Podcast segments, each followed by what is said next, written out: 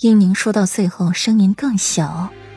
小姐本意是想找药老的，奈何听了安嬷嬷的话，说是要等病情再严重一些再请药老，那样就能把世子爷给请来了。英宁见温若然日夜的思念世子爷，才应下了，哪知道会这般严重。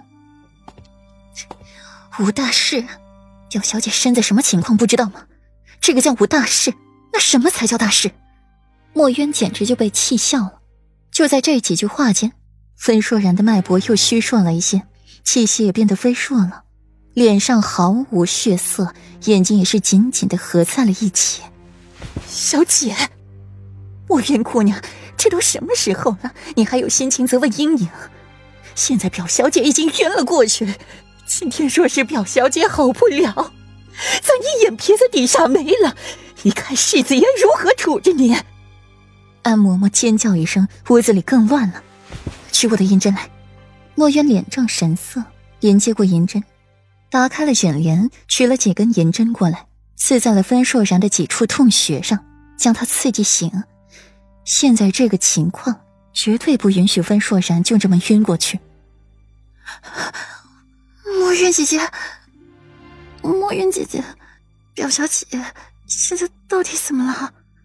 英宁带着哭腔询问：“表小姐可不能有事儿啊！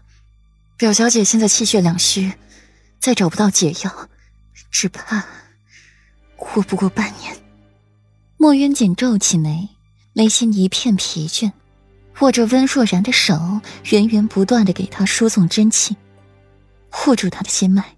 现在就等药老的药了。什么？安嬷嬷大惊失色。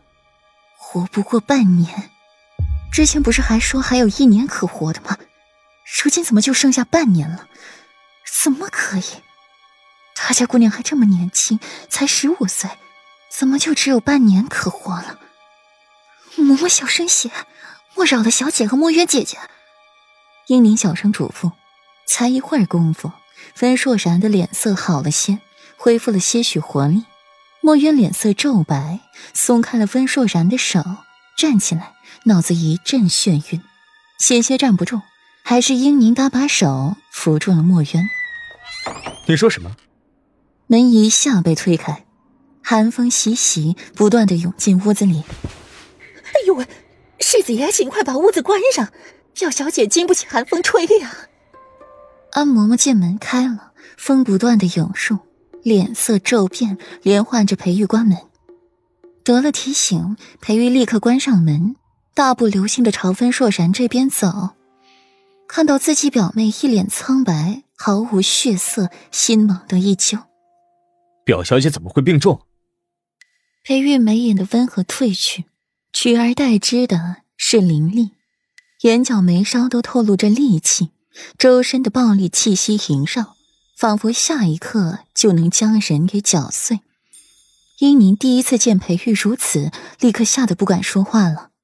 世子爷，您先去外面等一下，属下为表小姐换干净衣裳。墨渊把英宁拉回来，现在装死不说话，岂不是真的在找死？没瞧见世子爷现在气成什么样了？